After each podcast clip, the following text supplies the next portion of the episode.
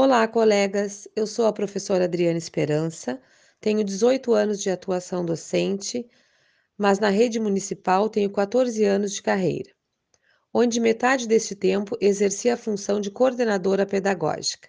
Sou pedagoga, pós-graduada em Ciências e Tecnologias da Educação, hoje mestranda na área de tecnologias, desenvolvendo uma pesquisa com a temática sobre ensino híbrido nosso objetivo hoje, através desta formação, é compartilhar com vocês o conhecimento tecnológico digital, potencializando o protagonismo dos docentes da rede municipal de ensino.